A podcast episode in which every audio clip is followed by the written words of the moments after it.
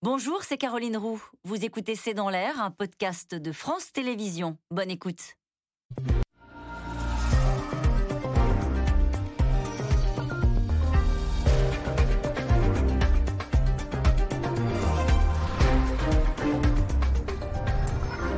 Bonsoir à toutes et à tous. Adopté, le pass sanitaire a été voté par le Parlement.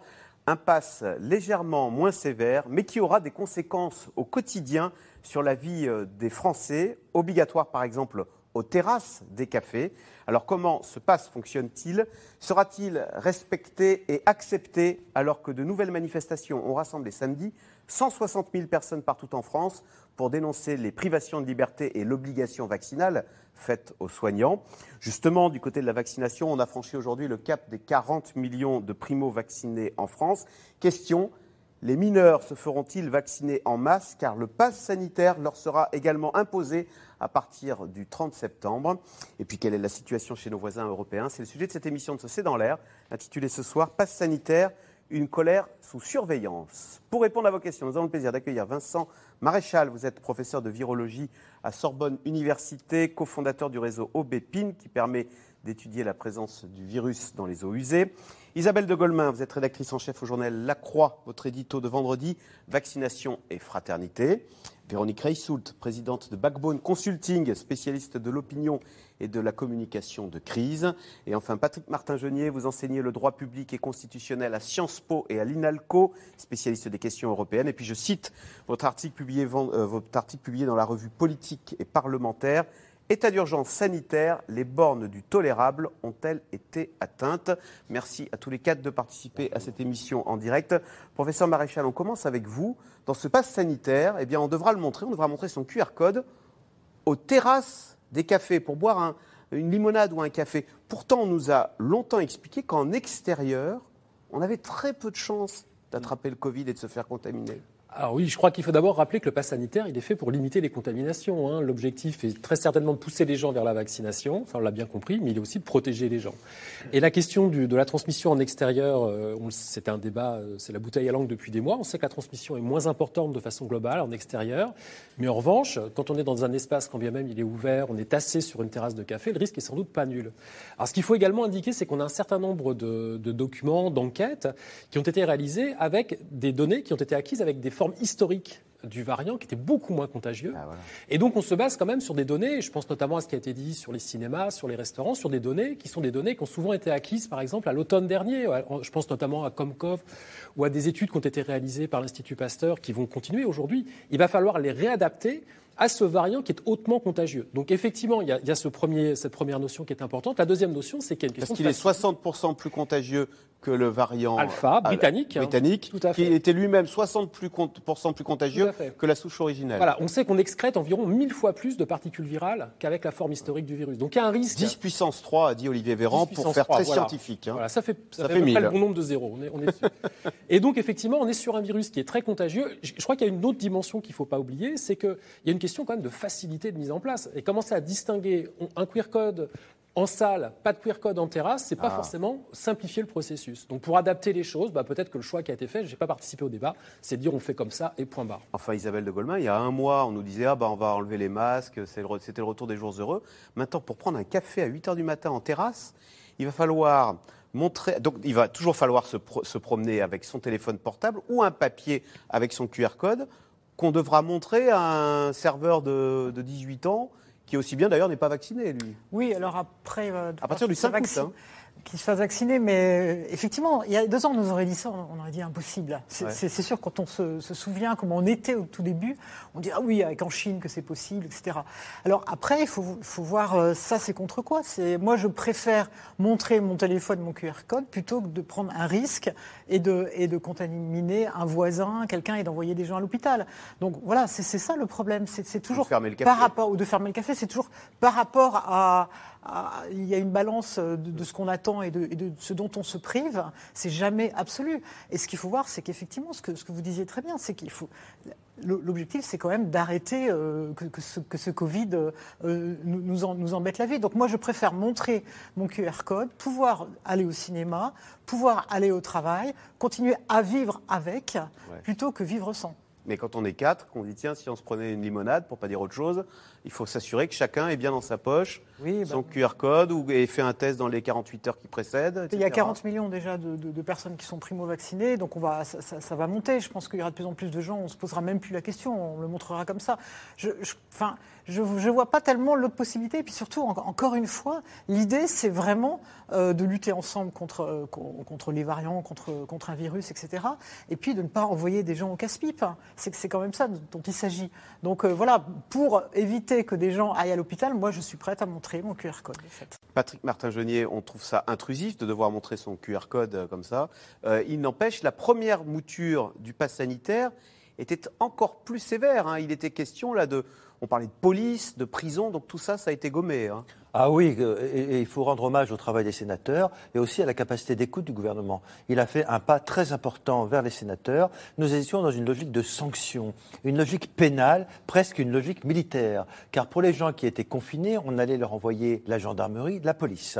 Euh, pour euh, donc, L'isolement allait être, devait être vérifié à l'origine par la police. la police, la gendarmerie. Et maintenant, ce sera uniquement l'assurance maladie. Ben oui, comme toute personne qui a été confinée, eh bien, des agents de la sécurité sociale vous appellent pour vous s'assurer que vous êtes bien, euh, vous respectez vous. bien votre confinement. Euh, le juge des libertés pourra être saisi d'ailleurs.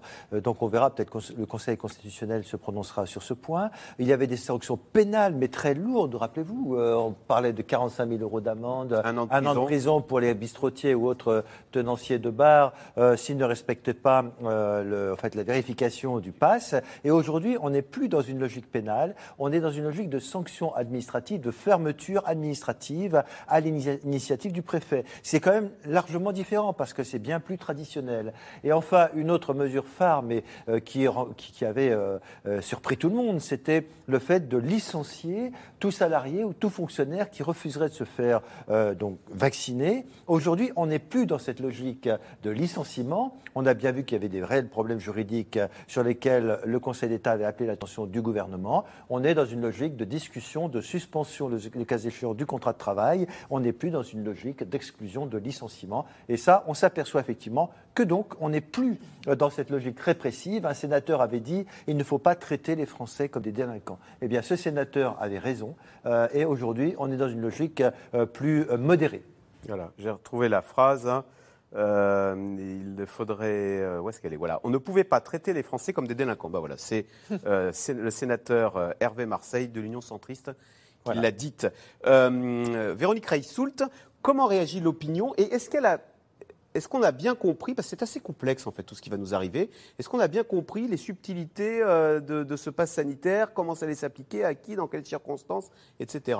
Il y a une partie qui a été très bien comprise, et puis après, il y a des petites subtilités qui viennent d'être décidées, qui ne sont pas toujours très claires, et en particulier sur le dehors, dedans et les terrasses. Après, le point qui était le plus cristallisant, c'est celui qu'on on vient d'évoquer, qui était les amendes et les licenciements. Ce point-là, il cristallisait, et même les personnes qui soutiennent le pass et qui trouvent que c'est très bien de mettre ça en place, c'était un point euh, commun de cristallisation en disant que non, nous ne sommes pas des délinquants, donc être privé de restaurant est une chose, être, euh, avoir une amende ou, ou perdre son emploi est une autre chose. Donc ça, c'était un point où ils ont été écoutés. Et puis après, vous avez euh, quelque chose qui est un peu compliqué parce que beaucoup de Français sont d'accord avec le fait qu'il faut être solidaire et qu'il faut faire attention, mais il y a aussi beaucoup de Français qui ne sont pas vaccinés et ne sont pas tous fautifs de ne pas être vaccinés. Parce que le fameux jeune homme de 18 ans dont vous parliez Oui. tout à l'heure, pour lui, pour se vacciner, c'était un peu compliqué jusqu'à présent. Donc, euh, d'ailleurs, on voit l'engouement. Aujourd'hui, les jeunes se vaccinent de plus en plus, mais il faut une première dose, euh, plusieurs semaines, une deuxième dose. Donc là, ils ont un peu l'impression d'être euh, voilà, mis euh, sur le côté. C'est compliqué, en particulier sur certaines activités comme euh, le cinéma ou aller boire Le un verre cinéma, en ça a commencé hein, depuis mercredi dernier. Eh ben, c'est très compliqué. Alors, La fréquentation a été divisée par deux et du coup, certains, depuis l'instauration du pass voilà. sanitaire au cinéma. Donc du coup, certains cinémas ont dit, bah, nous, on fera moins de 50 personnes pour éviter aux gens d'avoir à faire euh, un test PCR, parce que chacun explique, bah, au cinéma, on garde son masque, on ne bouge pas. et Si, le- la salle contient moins de 50 Voilà. personnes, on n'a pas besoin pas du pass sanitaire. Encore faut-il l'avoir intégré, le savoir, parce qu'on se dit, ah bah tiens, c'est- c'est c'est compliqué quand même tout ça. Et la complexité pousse à la paralysie. euh, et à- C'est un peu le Oui, risque. hein. C'est vrai que le, le cinéma, c'était par définition l'activité qu'on faisait comme ça. Quoi. Le théâtre en réserve, le concert en, réserve. Donc effectivement, pour les jeunes, c'est quelque chose qu'il va falloir euh, ingérer euh, et, accepter. Donc c'est vrai que c'est pas évident. Et c'est vrai que ça fait plaisir à personne de, devoir à tout réserver sa place à chaque fois, de, tout. c'est à chaque fois ce, point-là qui cristallise parce qu'à la limite le vaccin, le fait d'être vacciné, on y reviendra peut-être, mais un pass vaccinal est un sujet très discuté, mais presque plus accepté. C'est le fait de dire mais moi quand je n'ai pas pu être vacciné, pourquoi est-ce que je dois euh, forcément faire un test? C'est ça qui est le plus compliqué et me priver de certaines activités légères. Après, que... dit, maintenant, il y a quand même beaucoup de centres de vaccination un peu partout. Alors, on, va, on va parler de la vaccination, parce qu'on a franchi aujourd'hui la barre des 40 millions de primo-vaccinés. Mais d'abord, on revient sur ce qui a été décidé, voté ce week-end donc par le Parlement. Passe sanitaire, vaccination obligatoire, isolement, la version définitive euh, de la loi a été adoptée hier par le Parlement. Pendant ce temps-là, 160 000 personnes ont manifesté samedi dans le pays. Et en déplacement en Polynésie, Emmanuel Macron a fustigé ceux qui refusent de se faire vacciner. Retour sur ce week-end agité avec Romain Besnénou, Walid Berissoul et Christophe Roquet. Pour 156 contre 60, le projet de loi est adopté. C'est la fin d'un sprint législatif et le début d'une nouvelle vie plus contraignante pour les Français. Vous prenez une pente plus hasardeuse. Le controversé pass sanitaire a été adopté hier soir par les députés après 60 heures de débat houleux au Sénat et à l'Assemblée nationale. Certains taxent le gouvernement de faire preuve d'autoritarisme, parlent de dérive autocratique, voire pourquoi pas de dictature, on peut l'entendre. La meilleure réponse que vous pouvez apporter, c'est celle que vous allez apporter dans quelques minutes, c'est celle qui consiste à avoir recueilli la majorité tant à l'Assemblée nationale qu'au Sénat, d'avoir recueilli une unité nationale retrouvée entre la majorité gouvernementale et les principaux groupes d'opposition. C'est la meilleure réponse que vous pouviez apporter. L'unité n'a pourtant pas été au rendez-vous, malgré les assouplissements apportés tout au long de la navette parlementaire. Les plus importants, plus d'amendes pour les restaurateurs, mais une menace de fermeture en cas de manquement. Les salariés non vaccinés seront suspendus, mais pas licenciés, et les centres commerciaux ne seront finalement pas concernés par le pass sanitaire, sauf décision préfectorale. Mieux, mais pas suffisant pour l'opposition. Votre projet nous conduit vers une société fracturée où chacun contrôle l'autre, ce qui est absolument contraire aux idéaux de notre République sociale. Avec le pass sanitaire commence pour la France l'ère de la liberté conditionnelle. Oh, tout reste libre, à condition que le régime macroniste, ses états d'urgence et ses passes de toutes sortes en donnent la permission. Ce système risque surtout de mener une France à deux vitesses, celle du pass sanitaire et celle des sans passes, avec une ligne de démarcation qui sera à coup sûr les conditions sociales et les conditions de revenus. Dans quelques jours, le pass sanitaire sera donc obligatoire dans les restaurants et les bars, même en terrasse, dans les trains les avions et les cars longue distance, à condition de franchir une ultime étape, la validation par le Conseil constitutionnel le 5 août. En attendant, les antipasses se mobilisent. Ils étaient plus de 160 000 à manifester dans toute la France samedi. À Paris comme ailleurs, la colère des Gilets jaunes ravivée la casse des services publics, la casse de l'hôpital. Voilà, nous, ça fait deux ans et demi qu'on est contre ce gouvernement, qu'on prévient tout le monde que ce gouvernement est dangereux. Il est dangereux pour notre démocratie. Moi, je suis pas anti-vaccin, je suis contre le pass sanitaire. C'est une mesure liberticide, ségrégationniste, et on est vraiment en colère et dans tout le pays. Mon restaurateur dans mon petit village, il a dit non mais c'est n'importe quoi ce pass sanitaire. Jamais je te demanderai ça pour rentrer dans mon restaurant. Loin du chahut, en déplacement à Tahiti, Emmanuel Macron leur a répondu, fustigeant certains comportements qu'il juge irrationnels et cyniques. le euh, président s'en est pris à ceux qui refusent de se faire vacciner. Et au nom de votre liberté, après-demain, vous allez peut-être avoir une forme grave, vous allez arriver à cet hôpital. Ce sont tous ces personnels qui vont devoir vous prendre en charge. Et peut-être qu'ils devront renoncer à prendre quelqu'un d'autre, déprogrammer une opération au nom de votre liberté. Ça n'est pas ça la liberté. Ça, ça s'appelle l'irresponsabilité. Ça s'appelle l'égoïsme. Emmanuel Macron qui s'est félicité des derniers chiffres de la campagne vaccinale. 40 millions de Français ont désormais reçu au moins une dose de vaccin. Et avec la pression du pass sanitaire, le gouvernement espère franchir le cap des 50 millions de primo-vaccinés à la fin des vacances d'été. Alors, question téléspectateur Isabelle de Golemin. Les antipasses se jaunissent-ils de plus en plus? C'est Henri en Gironde. Oui, manifestement, d'ailleurs, on le voit très bien là dans, dans le- les, Dans le défilés qu'on a vus. Alors, en fait, ce qui se passe, c'est que c'est un peu les mêmes ressorts. C'est-à-dire qu'on on entendait bien, c'est la- la méfiance, la mise en question de tout ce qui est institution de tout ce qui est euh, voilà de, de l'État, de, de l'éducation, de la police. de- On voit bien qu'il y a une forme de méfi- méfiance et que cette méfiance aujourd'hui elle se cristallise sur la lutte contre contre le Covid, comme avant elle s'était cristallisée sur un certain nombre de mesures euh, euh, par, rapport à l'essence. Donc on, on voit bien que c'est les mêmes euh, c'est les mêmes ressorts. Alors s'ajoute à ça quand même euh, de plus en plus une opposition aussi écologiste. On, on a vu quelqu'un là qui dit je suis pas anti-vaccin, mais c'est liberticide, etc.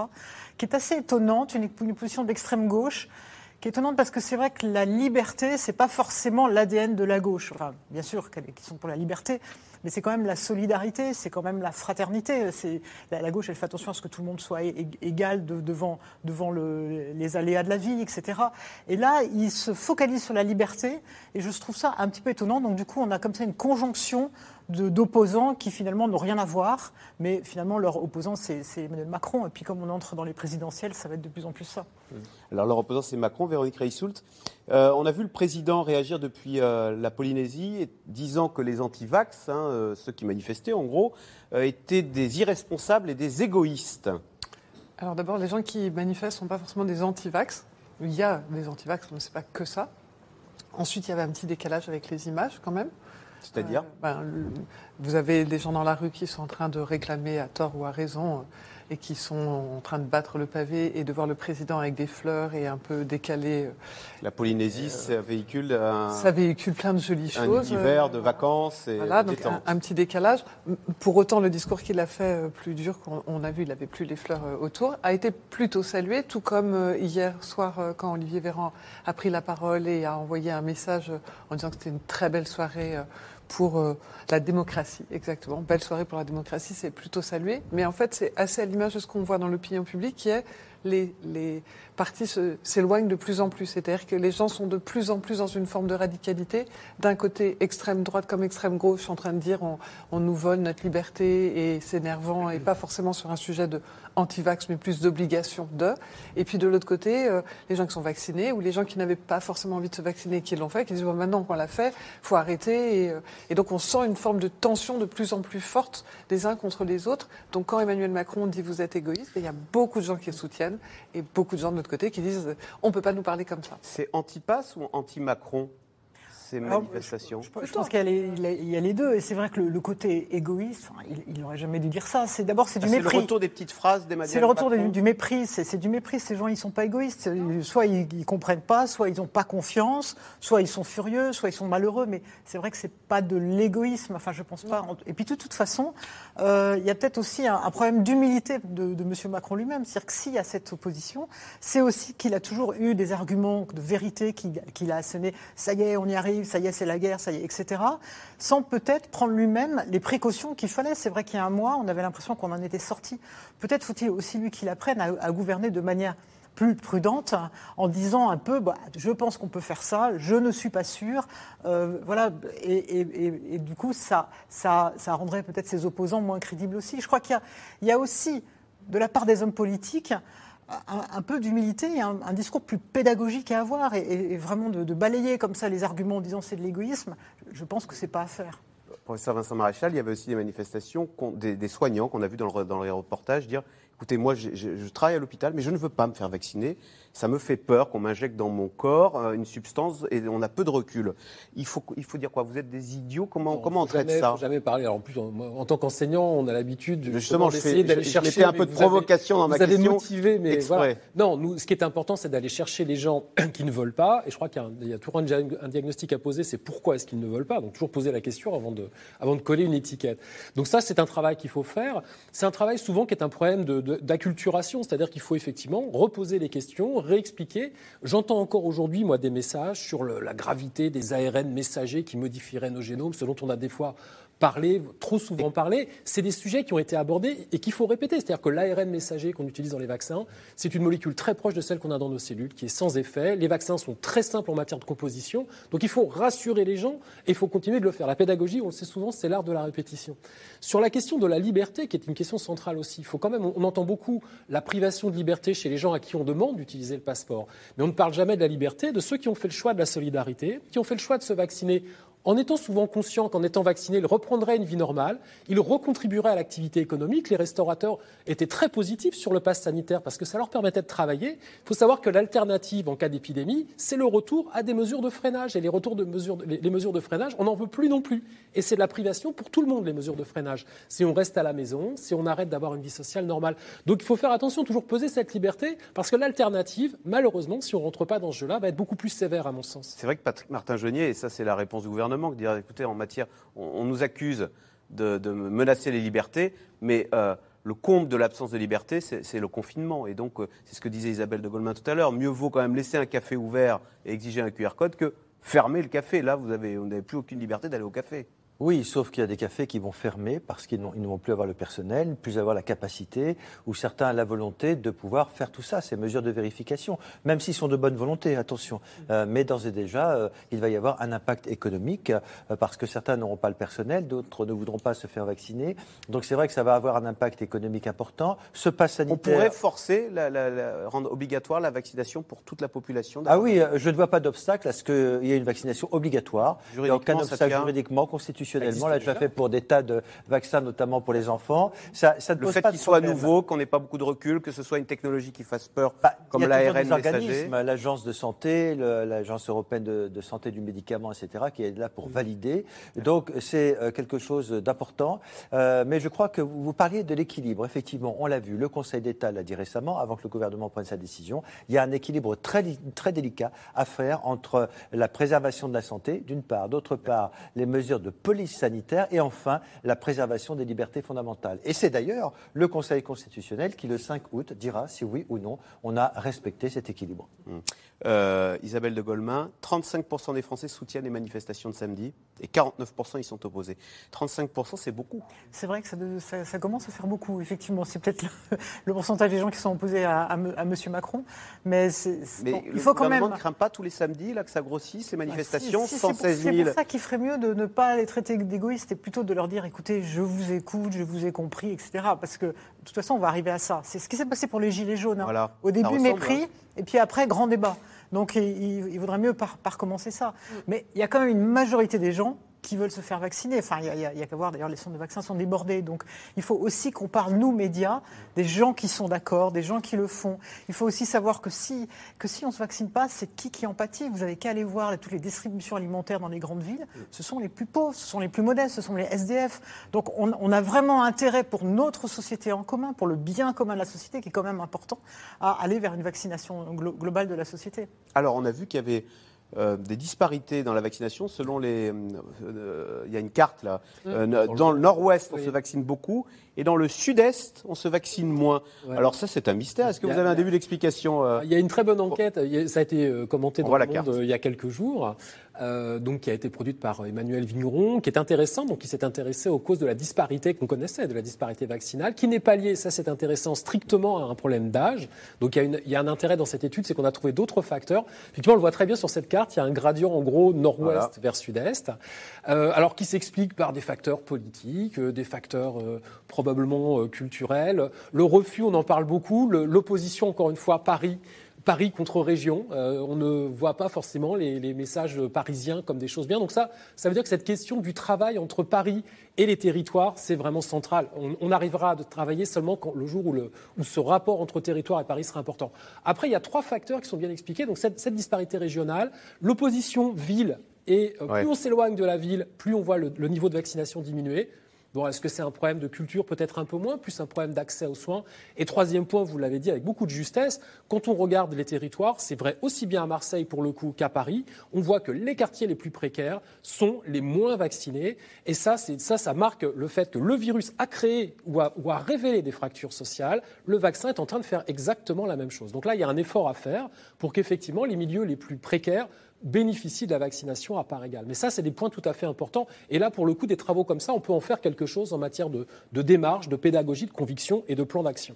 Alors même si Véronique Reissoult, l'intervention du chef de l'État le 12 juillet prônant la, la vaccination elle a parfaitement fonctionné. Alors là, à tel point que par moment, on parlait tout à l'heure de la difficulté d'accéder euh, à la vaccination, et il y a les centres qui sont saturés dans certaines régions. Hein. Ça, a provoqué quelque chose de, de très intéressant qui était les fameux, pas les anti, ceux qui doutaient, qui n'étaient pas certains, se sont dit, bon voilà ça n'enlève pas forcément mes doutes, mais j'ai pas le choix. Donc il y a eu. Je vais devoir y passer. Je vais devoir y passer.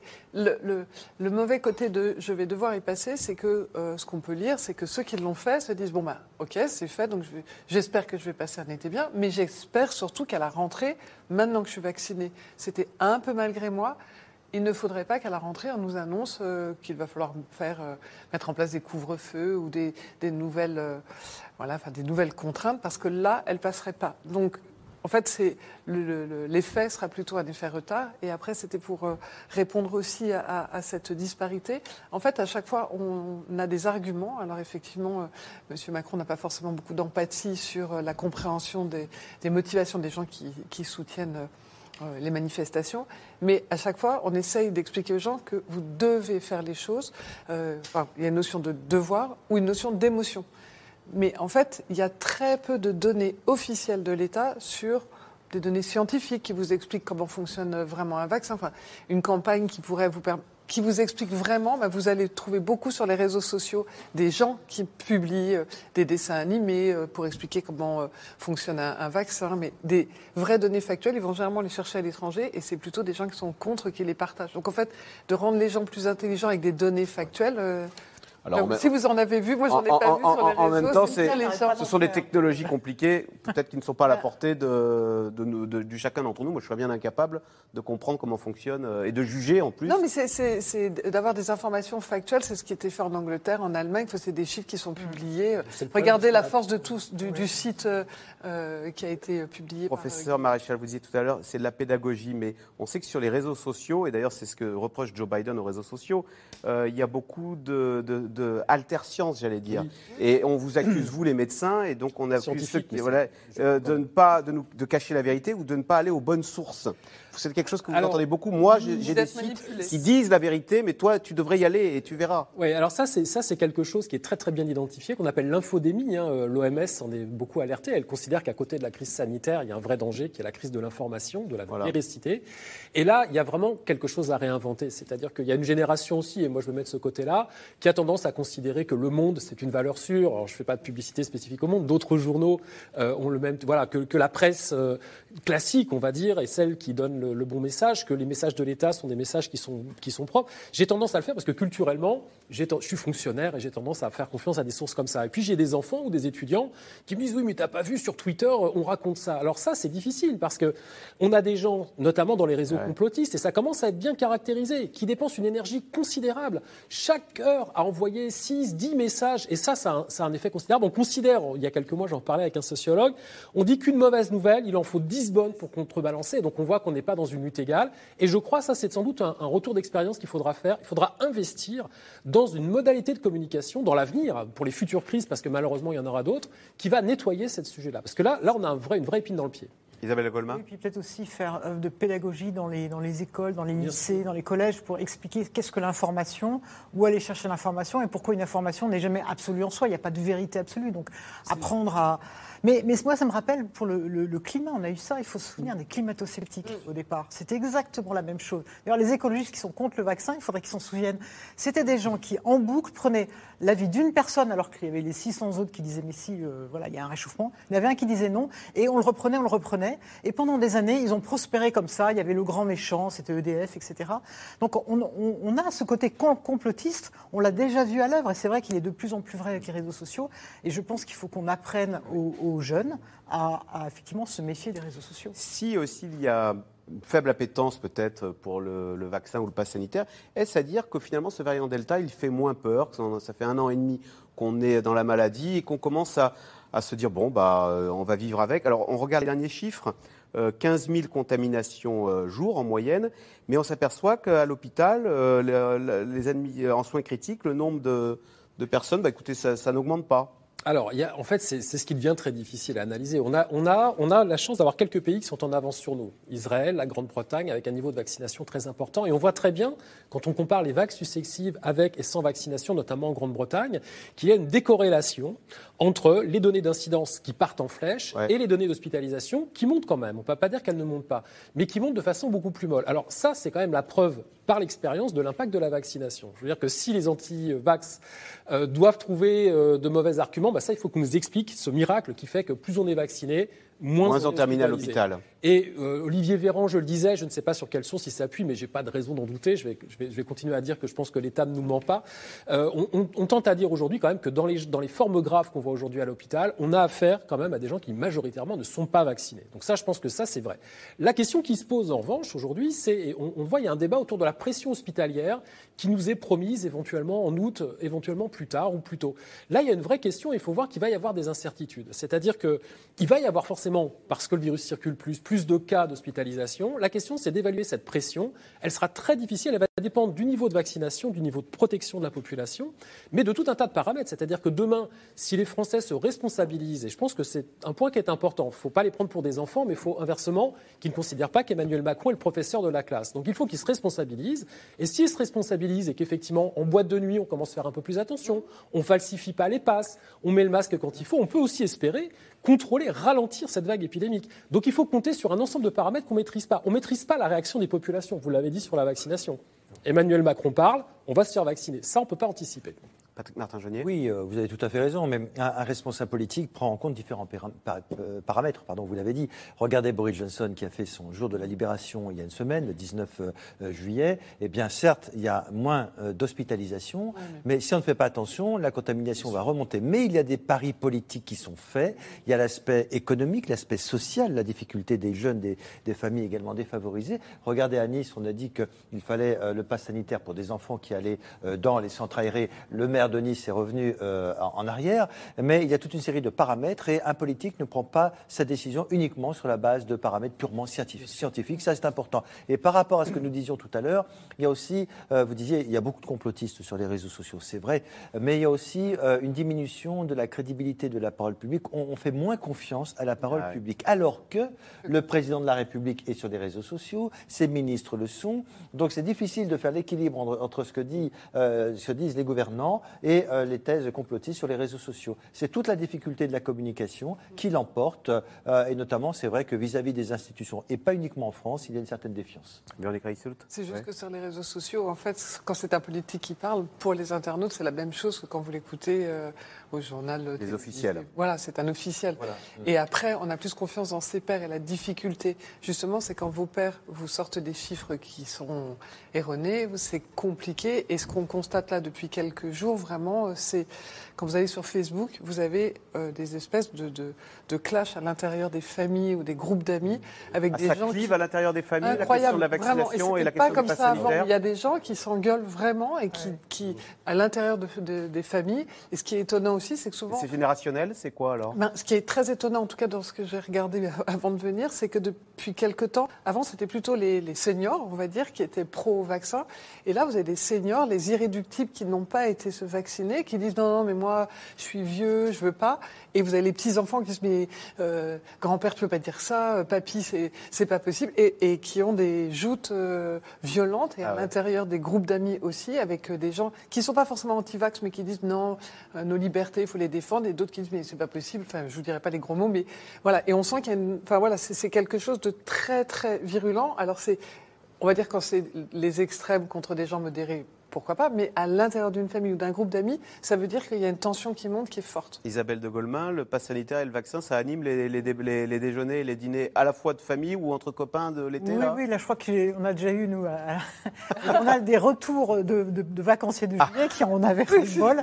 Donc euh, oui, alors peut-être qu'il y, y, a quelque chose qui favorise ça, c'est le, le, niveau de l'expression publique. Mm. Moi je suis quand même très frappée de voir qu'on traite d'apartheid, de dictature, de... on emploie tous les mots, tous les enfants, sans parler des étoiles jaunes, etc. euh, pour, qualifier ça. Et peut-être que ça ça, ça tendance à électriser le débat, et du coup, on, perd la mesure. Je crois qu'il faut aussi que les politiques, les premiers, les, les, les parlementaires, les gens qui s'expriment publiquement, arrivent. On peut ne pas être d'accord, c'est normal. Il y a un dissensus. À l'Assemblée, il y a eu un débat, et c'est très bien, parce qu'il vaut mieux que le débat soit à l'Assemblée plutôt que dans la rue.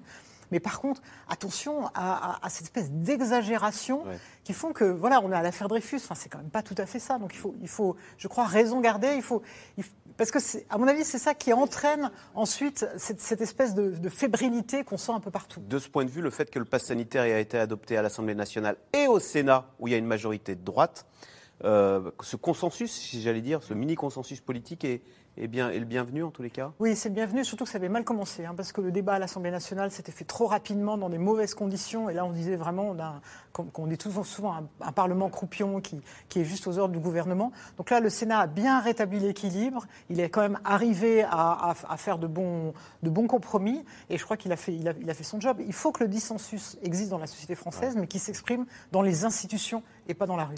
Euh, Patrick Martin-Jeunier, on attend encore le verdict du Conseil constitutionnel. Oui qui promet de le donner d'ici le 5 août. Et si ça passe, ça sera en application Voilà. La ah. loi, aujourd'hui, ne peut pas encore être promulguée. Le Conseil constitutionnel, saisi par le Premier ministre, va devoir se prononcer. Il y a une saisine, il y en aura peut-être d'autres, de façon à ce que des groupes parlementaires, 60 députés ou 60 sénateurs, puissent, puissent saisir le Conseil constitutionnel. Celui-ci, c'est un juge constitutionnel, il est indépendant, et c'est lui qui va regarder si... si c'est en accord avec la Constitution. Voilà, si les mesures sont proportionnelles, si aucune règle constitutionnelle n'a été violée, euh, principe fondamental, euh, liberté de circulation, euh, liberté fondamentale, déclaration des droits de l'homme, au regard de toutes les dispositions qui sont intégrées dans cette loi, qui est plus large que le seul pass sanitaire, hein, puisqu'il s'agit véritablement d'une loi sur euh, donc l'urgence. Et votre pronostic pour le juriste que vous êtes? Moi, globalement, je pense que cette loi va être validée parce qu'il y a eu un gros effort du gouvernement sur des mesures qui étaient les plus contestées. En revanche, il y a encore quelques petits. Ah, ça compte le fait qu'elle ait été adoptée par le Parlement plutôt que le gouvernement ne soit passé en force? Ah, Absolument. Euh, la commission mixte paritaire a fait un effort, mais le gouvernement, il y a eu une sorte de compromis. Hein. Angela Merkel a dit tous les compromis sont bons. C'est vrai en France. Pour une fois, nous avons un compromis qui est valable. Et je pense que le Conseil constitutionnel, il y a des personnalités qui siègent au sein de ce Conseil, qui ont été des élus locaux, des grands-mères, anciens premiers ministres. Donc ce sont des gens qui connaissent bien le milieu politique. Donc ils vont prendre en considération le contexte général pour rendre leurs décisions en toute indépendance, évidemment. Alors, tout juste voté et pourtant déjà contourné, certains restaurateurs et patrons d'établissements qui accueillent du public ont annoncé qu'ils n'appliqueront pas la loi dans leur établissement qui sont ces frondeurs qui n'obligeront pas leurs clients à sortir leur passe sanitaire? Laszlo Gelabert et Ambrine Bida avec Dominique Lemarchand. Dans certains lieux publics, il est devenu un sésame indispensable. Scannez vos passes sanitaires, s'il vous plaît, présentez une pièce d'identité.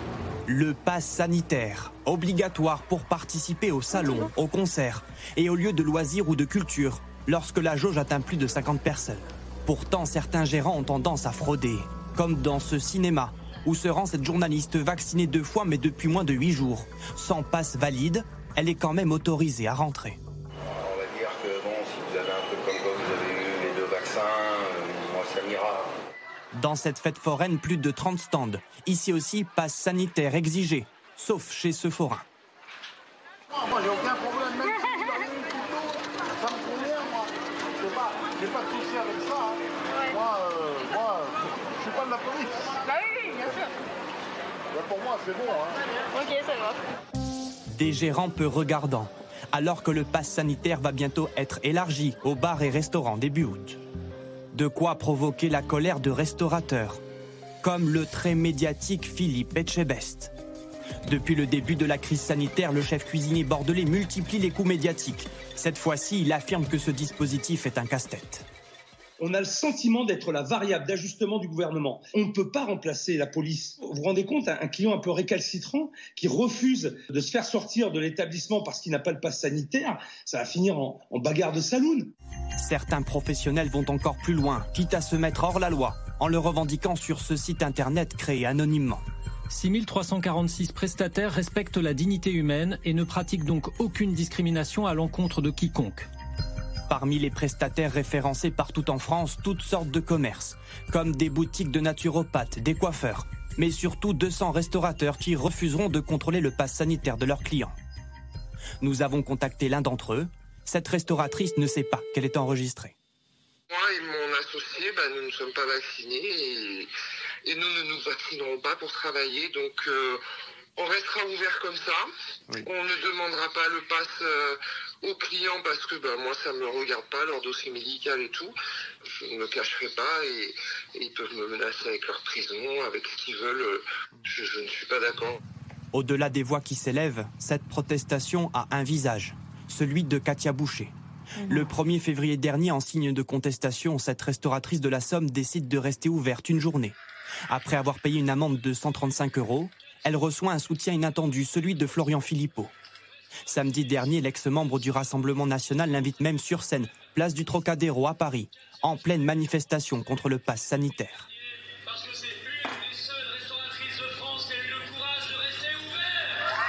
Qu'est-ce que vous ressentez quand vous avez cette vidéo et quand vous repensez à samedi dernier?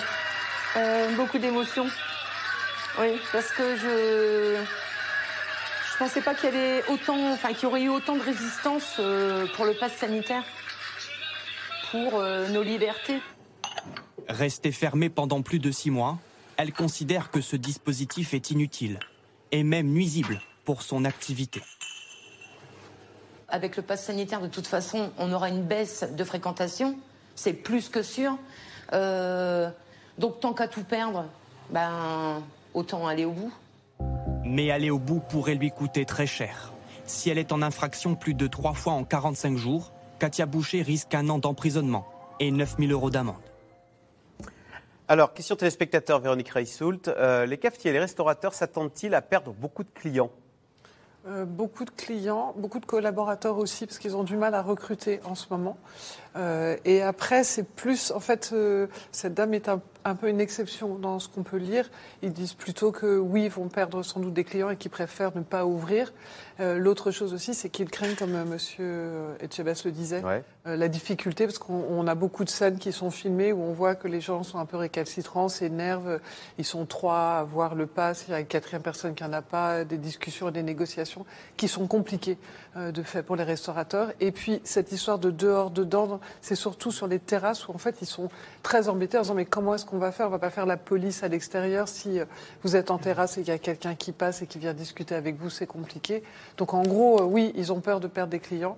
Et ils ont peur aussi euh, de perdre des collaborateurs et ils ne voient pas tellement d'issue euh, que de fermer euh, pour beaucoup d'entre eux. Patrick Martin, Ou de diminuer la vrai, chose. C'est ce dont parlait euh, Philippe Etchebest. On imagine la grande solitude du restaurateur qui voit des clients attablés, il y en a un qui n'a pas son papier. Euh, monsieur, je vais vous demander de quitter notre établissement.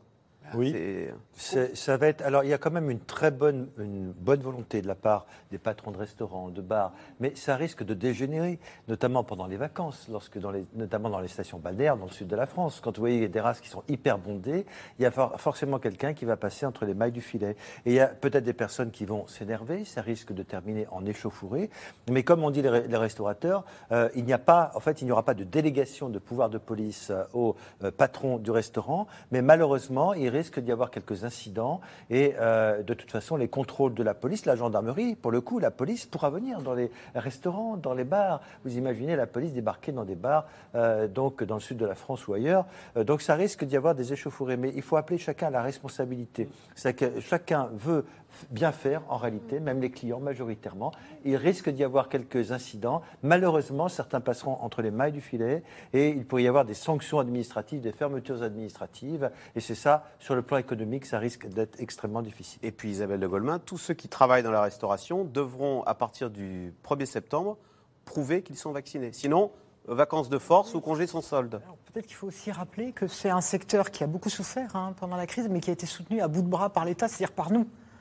C'est un secteur qui a quand même bénéficié de la solidarité nationale. Donc voilà, il, y a- est aussi quelque part redevable de cette solidarité nationale. Puis il y a aussi autre chose, quand on dit ça va être catastrophique, peut-être ça va être catastrophique, et, et vraiment, moi je ne veux pas euh, cri- critiquer les gens, mais on avait dit au départ, euh, les librairies, c'est horrible, il y aura plus de clients dans les librairies, ça va être la fin et tout. Il n'y a jamais eu autant de gens dans les librairies. Donc il y a aussi une manière de s'adapter au Covid, il y a aussi une manière d'inviter les clients à faire des choses, il y a aussi de l'humour.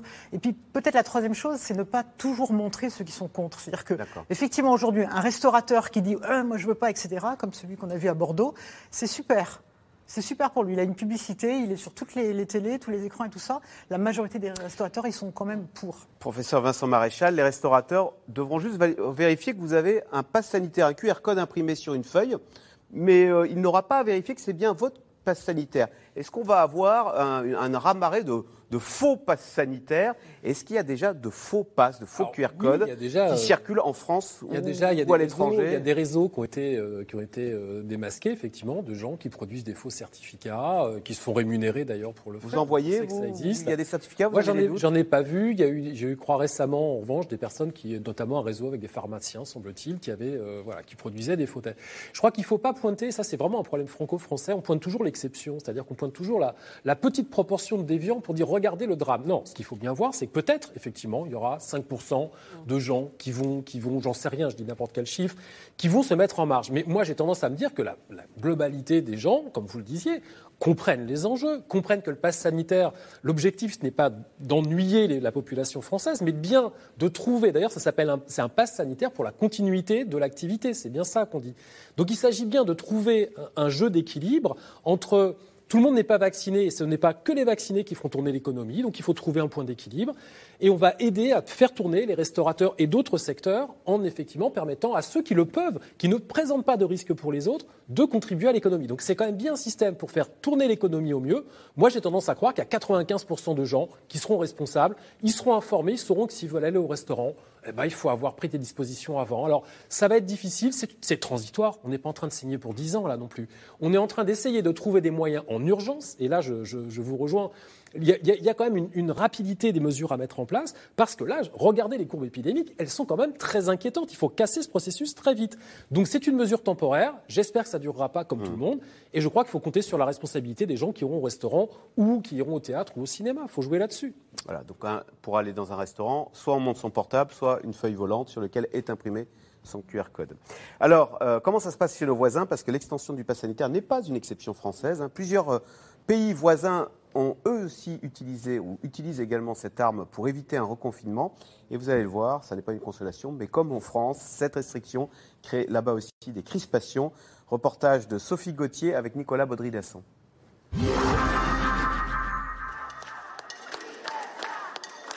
C'est la version italienne du pass sanitaire et il provoque des remous à Rome. Son nom, le Green Pass, et ici aussi, les amalgames sont fréquents. Sur cette pancarte, une croix gammée. Autour du cou de cet homme, le Green Pass est même comparé au passeport nazi. Des images choquantes qui ne changent rien à la détermination des manifestants. Je ne comprends pas pourquoi des millions d'Italiens qui ont librement décidé, conformément à la Constitution, de ne pas se faire vacciner, doivent être exclus de l'entrée d'un café, d'un théâtre. Dès le 6 août, les Italiens devront présenter ce pass sanitaire pour accéder aux espaces clos, comme les cinémas ou les salles de sport. Les terrasses ne sont, elles, pas concernées.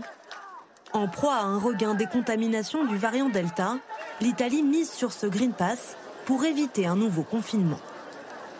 La campagne de vaccination a permis à l'économie de se redresser. La production industrielle a augmenté. L'emploi est en hausse et le nombre de chômeurs diminue. Le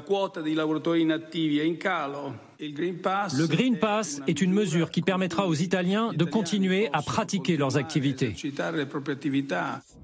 Un pass sanitaire présenté chez nos voisins comme la seule solution pour un retour à la vie normale. Plusieurs pays d'Europe l'ont déjà adopté. C'est le cas du Danemark, de l'Autriche, de la Lituanie, du Portugal et bientôt du Royaume-Uni.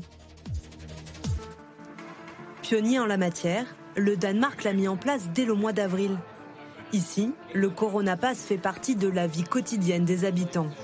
Pour être en règle, le principe est le même qu'en France, avoir été vacciné ou être testé négatif. On peut même se faire tester dans les bars. Le Corona Pass est devenu une habitude en quelques mois. Je pense que le Corona Pass est facile à utiliser car c'est très rapide de se faire tester. D'habitude, on attend, cela prend 5 à 10 minutes et cela vous fait vous sentir plus en sécurité car vous savez que le reste des personnes à l'endroit où vous êtes sont négatives. Aujourd'hui, Plus de 70% de la population du Danemark est déjà vaccinée. Le Corona Pass pourrait même disparaître à l'automne. Prochain sur la liste, la Grande-Bretagne.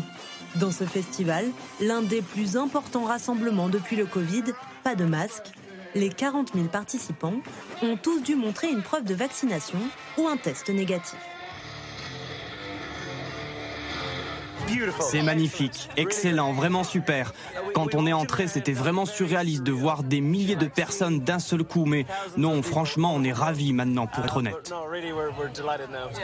Mais la fête pourrait être de courte durée. Dès fin septembre, Boris Johnson veut aller plus loin et rendre la vaccination obligatoire pour certains lieux festifs. Lorsque tous les jeunes de plus de 18 ans auront eu la possibilité d'être doublement vaccinés, nous prévoyons de faire de la vaccination complète une condition d'entrée dans les boîtes de nuit et autres lieux accueillant beaucoup de monde. De l'autre côté du Rhin, la politique des autorités semble plus floue. Il y a deux semaines, juste après les annonces d'Emmanuel Macron, Angela Merkel était catégorique. Je ne pense pas qu'on puisse gagner la confiance en changeant ce que nous avons dit, c'est-à-dire pas de vaccination obligatoire. Mais face à la hausse des contaminations, son bras droit change de camp hier dans la presse. Accéder à des endroits comme les restaurants, les cinémas ou les stades ne serait plus possible, même pour les personnes non vaccinées qui ont été testées. Alors la vaccination obligatoire pourrait-elle devenir la norme en Europe? Face aux mutations du virus et au danger d'une quatrième vague, le durcissement du pass sanitaire pourrait bien devenir une option privilégiée. Alors, question téléspectateur, quel regard nos voisins européens portent-ils sur le pass sanitaire Patrick Martin-Genier, on se souvient que Angela Merkel avait un regard assez dur en disant mais c'est très autoritaire, nous on fera jamais ça en Allemagne. On vient de voir dans le reportage que les Allemands commencent, enfin son chef de cabinet commence à se dire mais on pourrait finir par exiger euh, que pour aller au restaurant, au cinéma ou dans les stades, il faudrait être vacciné alors, cette sortie est assez incompréhensible parce que c'est arrivé comme ça d'un seul coup hier soir. Un ministre à la chancellerie, de façon isolée, euh, lance comme ça euh, une sorte de ballon d'essai. Hein, c'est comme ça qu'il faut le comprendre en disant bah, nous aussi, on va peut-être le faire. Que s'est-il passé? Parce que euh, cette proposition d'un seul coup, vous savez qu'Angela Merkel a toujours dit moi, je n'appliquerai pas cette mesure française qui est trop brutale. Depuis le début, elle n'a pas eu un langage agressif, elle était plutôt un langage empathique vis-à-vis des Allemands. Et donc, d'un seul coup, voilà un ministre de la chancellerie qui dit on va faire tout le contraire comme la France. Que s'est-il passé? Je ne sais pas. Est-ce que la France a demandé à l'Allemagne d'afficher de la solidarité sur ce point? Vous savez ah, il y a peut-être eu un coup de fil de Macron à Merkel pour dire à que je n'en sais rien. fasse la même chose que moi. Euh, voilà, peut-être y a-t-il eu un coup de fil de l'Élysée ou de cabinet du Premier ministre à la chancellerie en disant il faut qu'on soit sur la même longueur d'onde. Donc d'un seul coup, un ministre de la chancellerie dit eh ben, on va faire la même chose que la France et, au mois de septembre. Mais d'un seul coup, ça suscite beaucoup d'opposition parce que figurez-vous que même Armin Laschet, qui est le candidat de la CDU, donc le parti euh, de Mme Merkel aux élections législatives, qui pourrait être le prochain chancelier, voilà. voilà, qui pourrait être le prochain chancelier, a dit il n'en est pas question, nous n'avons pas discuté. Cela suscite une bronca au sein des groupes parlementaires du Parlement allemand. Donc c'est une, on va dire une, une bouée, une, oui, un message, une bouteille qui est lancée comme ça, mais qui n'a pas été concertée. L'Allemagne a fait tout le contraire de la France. Angela Merkel, pendant ces deux ans de crise, on l'a bien vu, eh bien, a toujours concerté avec les présidents de région, avec son gouvernement. Elle n'a jamais pris, pris de mesures seule autoritaire. Et d'un seul coup, voilà euh, celui que, effectivement, un administratif, un chef de cabinet à la chancellerie, lance cette idée. Donc c'est assez bizarre, mais euh, il y a peut-être effectivement, il n'y a pas de fumée sans feu. Euh, peut-être que compte tenu hein. euh, voilà, de, la montée de la vague, elle se réserve la possibilité de le faire et éventuellement on avertit la population, comme Boris Johnson vient de le dire, que finalement on pourrait avoir une, une position, une politique bien plus stricte sur le plan sanitaire. Isabelle de Golemin, vous parliez tout à l'heure de l'outrance de certaines positions des antivax. Alors là, on a vu en Italie, c'est encore pire. On a vu la, croix gammée, enfin le, le pass sanitaire est, comparé à un, au pass nazi. Oui, au pass nazi, puis le, le voilà, la Martfrei, enfin c'était mm. quand même n'importe quoi. Alors l'Italie a toujours un problème avec son histoire. Hein. Il n'y a, pas eu en Italie de des fascisations euh, bien, menées. Et c'est vrai que les Italiens restent pour une part un peu nostalgiques de cette époque. Ils n'arrivent pas à, bien l'analyser, etc. Et donc ça, ça montre notamment chez les jeunes Italiens qu'il y a un vrai problème des Italiens par, rapport à cette histoire européenne quand même terrible. Et, c'est ce que je disais tout à l'heure, c'est-à-dire que plus on est dans l'outrance verbale, plus on favorise ce genre de comportement. Donc il faut vraiment faire attention. Et aux, autorités publiques de, de faire attention. Alors pour, l'Allemagne, il faut peut-être aussi signaler qu'il y avait quand même des lenders qui avaient pris déjà des décisions un, peu, un peu plus coercitives. Donc c'est vrai que ça dépend aussi des lenders. Le, pari de Merkel, ça a toujours été que ça se fasse au niveau local, ce qui, n'est pas idiot. Et d'ailleurs, ça donne l'impression d'être beaucoup plus apaisé ou d'être moins polémique en Allemagne. Est-ce qu'une fois de plus, on s'aperçoit que quand les décisions sont décentralisées, prises sur le terrain, on l'a vu en France avec les Pyrénées-Orientales, ou à La Rochelle, finalement, c'est bien mieux accepté C'est mieux accepté. Alors d'abord, je vous rappelle que le politique que les Français apprécient le plus, ce sont les maires. Euh, et ensuite, quand c'est des décisions locales, les uns et les autres ont plus l'impression qu'on prend en considération euh, la réalité de leur vécu quotidien. Et puis, ils ont l'impression que les maires, voire même euh, les préfets, même si c'est pas tout à fait le même registre, mais connaissent leur réalité. Et donc, dans le fond, c'est plus facile d'accepter une mesure, même si elle n'est pas agréable. Alors que quand ça vient de Paris, on parlait tout à l'heure sur cette carte de France, cette opposition aussi entre Paris et le reste de la France, le sentiment que c'est l'exécutif qui décide et puis nous n'avons plus qu'à appliquer, c'est beaucoup plus difficile euh, à accepter. Donc oui, les décisions locales, elles passent toujours beaucoup mieux. Isabelle de Golemin, euh, Emmanuel Macron pourrait s'appuyer davantage sur les maires pour faire passer ces mesures désagréables C'est vrai que je n'ai pas compris. De fait, je me suis dit, là, de, avec cette urgence espace sanitaire, typiquement, c'est quelque chose à mettre dans les mains des maires, parce que voilà, c'est eux qui sont le mieux à même de, gérer ça, et c'est vrai que c'est ceux qui sont le plus populaires auprès de nos concitoyens. Donc c'est vrai qu'on reste quand même dans un État français extrêmement centralisé, et qui a du mal à déléguer, et qui a du mal à considérer que les élus locaux ne sont pas des imbéciles. Vincent Maréchal, sur cette épidémie, on a vu en Grande-Bretagne Boris Johnson, donc la Grande-Bretagne qui est le phare avancé hein, mm. du, variant Delta, 37 000 contaminations jour mm. lissées sur une semaine, soit plus du double de nous, hein. nous c'est 17 000. Euh, et pourtant, ça baisse un peu là en ce moment depuis 4-5 jours en Grande-Bretagne. Alors c'est quoi? C'est les mystères du Covid? Ou bien c'est un signe encourageant qu'après tout, ça pourrait se tasser tout seul Je pense que d'abord, il faut attendre toujours que ça se confirme un peu dans la durée. Euh, moi, ce qui m'inquiète avec la Grande-Bretagne, c'est qu'effectivement, on l'a vu, c'est toujours un pic avec une ascension, une décroissance. Il y a des facteurs explicatifs parfois, pas toujours. On l'a observé dans toutes les vagues et dans tous les pays, ça, c'est pas le problème. Ce qui m'inquiète un petit peu, effectivement, c'est le fait que Boris Johnson, alors qu'il avait jusqu'à 50 000 cas, euh, là, vous dites 37, effectivement, c'est très élevé, mais c'est une petite décroissance, laissait penser qu'effectivement, euh, voilà, la situation était sous contrôle et il lâche tout en fait, quand même. Hein. Donc là, le pari, euh, on l'espère pour lui, c'est que sa population soit suffisamment vaccinée pour que ce pari soit payant. Mais il va forcément, en faisant ce qu'il a fait il y a quelques jours, relancer probablement une partie de l'épidémie sur certaines parties de son territoire. Donc attendons de voir. Je ne suis pas sûr que ce soit le meilleur exemple euh, en matière de, gestion de politique publique que de tout lâcher aujourd'hui. D'autant que euh, avec un variant aussi infectieux. 40% de personnes infectées été vaccinés à l'AstraZeneca. Hein. Alors, il faut faire, voilà, donc il y, a plusieurs, il y a plusieurs dimensions, il faut faire attention. Les vaccins, et ça on peut le répéter aussi, bloquent les formes les plus graves, tous. Ça, c'est, Après, effectivement, selon qu'on est à la première ou à la deuxième dose, selon le type de vaccin, la capacité à bloquer les formes modérées, voire même à bloquer l'infection, est moins importante. Toutefois, on sait que quelqu'un qui est vacciné, qui serait infecté, qui ne serait pas malade, va beaucoup moins contaminer son entourage. Donc ça, c'est important de le rappeler. Cet acte de solidarité que l'on va faire en se vaccinant, c'est aussi assumer que même si on est infecté, on transmettra beaucoup moins. Véronique vous vouliez ajouter quelque chose Oui, je voulais ajouter quelque chose, c'est que, enfin, en Angleterre, il y a un sujet qu'ils appellent ça la pingdémie. Ah vous savez, quand vous faites, euh, c'est l'équivalent. L'équivalent de, tous anti-Covid.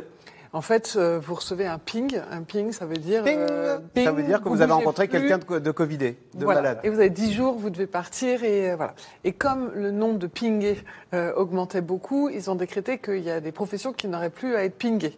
Et donc, parce que. Y donc, beaucoup désactivent l'application de peur d'être pingé et de devoir s'isoler. Il y a les gens qui n'ont pas désactivé, mais qui ne sont plus pingés parce qu'ils travaillent dans le BTP et qu'on a besoin des gens, ou les gens qui se dépingent. Et donc, l'une des explications que les uns et les autres avancent sur les chiffres qui descendent, c'est juste que les gens se sont, se sont désactivés. Voilà. On ne parle pas de la pandémie, on parle de la ping-démie. De la ping là-bas, exactement. La ping-démie, on dit. Allez, tout de suite, on revient à vos questions. Alors, est-ce que le pass sanitaire peut être exigé avant que la loi soit promulguée? Ces gens dans le Var, à titre, euh, tiens, bah voilà, dans mon établissement, je ne veux que des gens qui euh, soient vaccinés ou bien ont, eu le, ont fait un test PCR. Théoriquement, la loi est appliquée au jour de sa publication au journal officiel. Il n'en demeure pas moins que dans la Constitution, pour être très clair, il y a un droit à l'expérimentation. Et on a vu, par exemple, ce week-end à Trouville, Deauville et dans un autre département, les préfets, les maires mettre en œuvre, à titre expérimental, euh, donc le pass sanitaire. Et ça s'est bien passé? Oui, a priori, oui. Il y a eu des reportages qui montrent que les gens sont adultes, responsables. Il peut y avoir quelques incidents, mais globalement, ça se passe bien.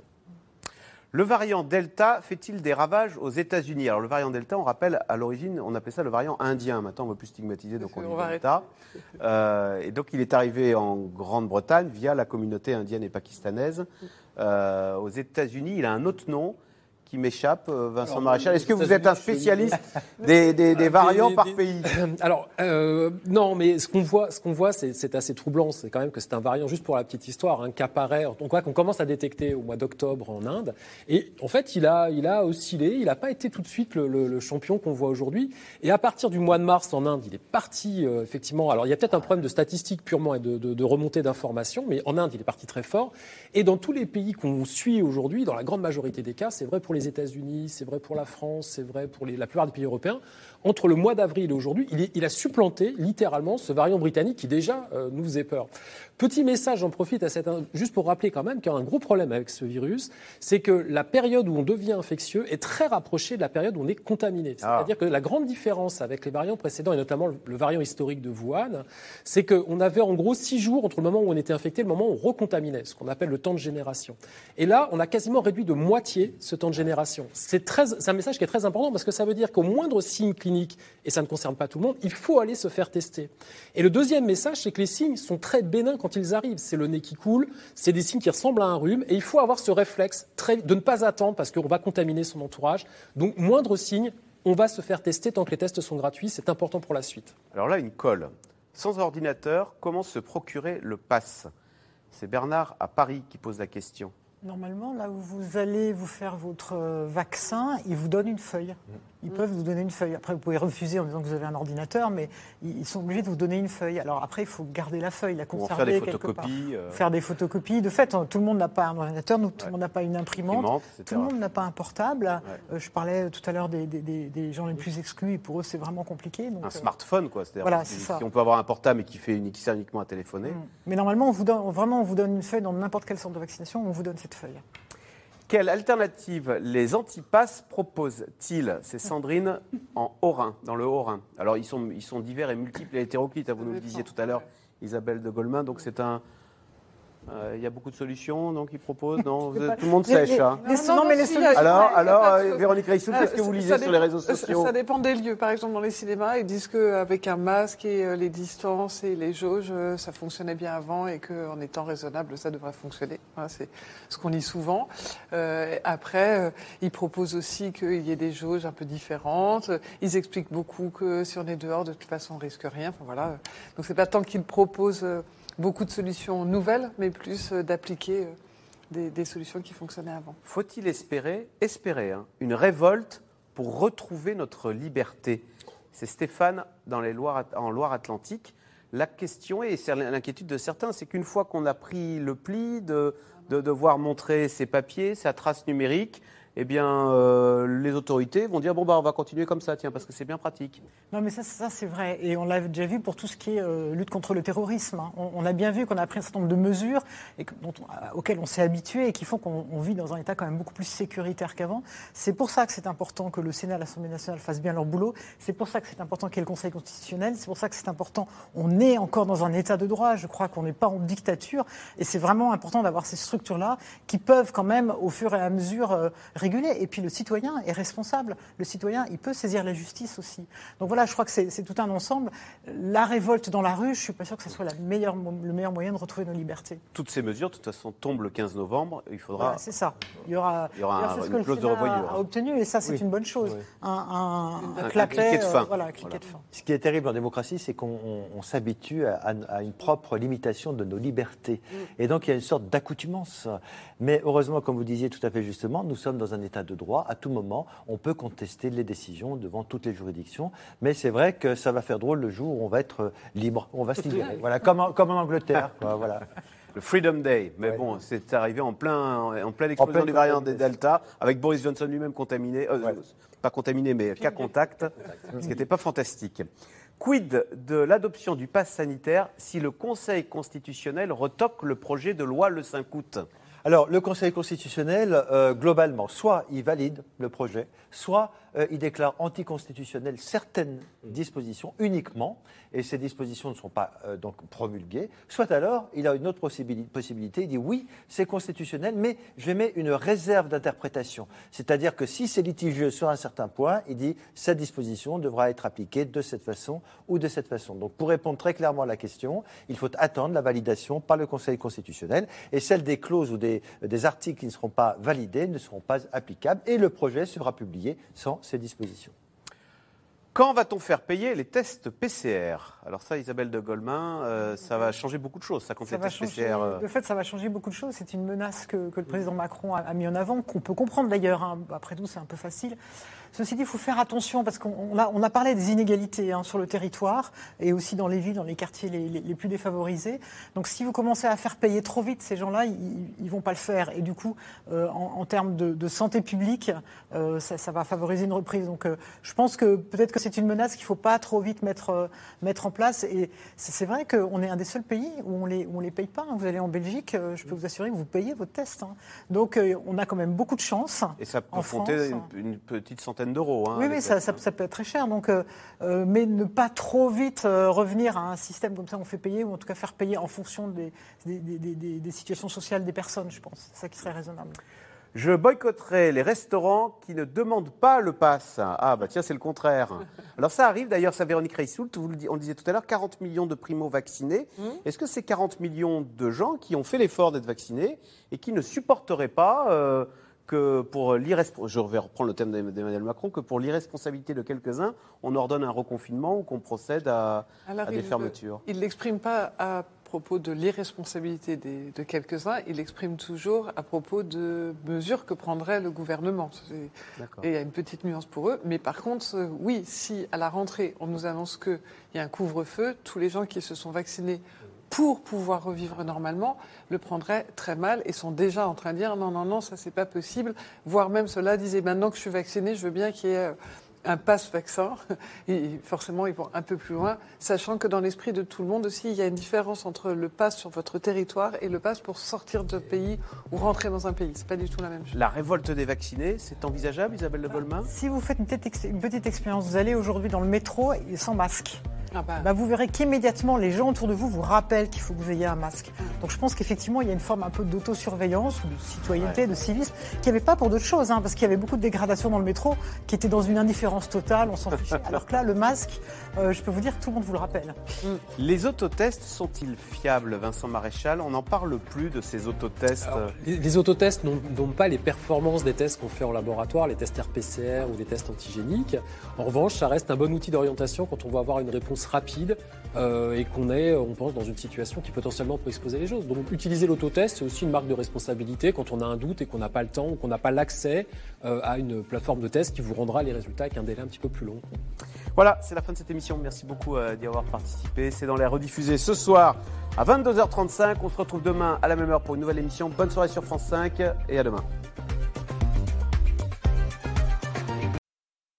C'était C'est dans l'air, un podcast de France Télévisions. Alors s'il vous a plu, n'hésitez pas à vous abonner. Vous pouvez également retrouver les replays de C'est dans l'air en vidéo sur France.tv.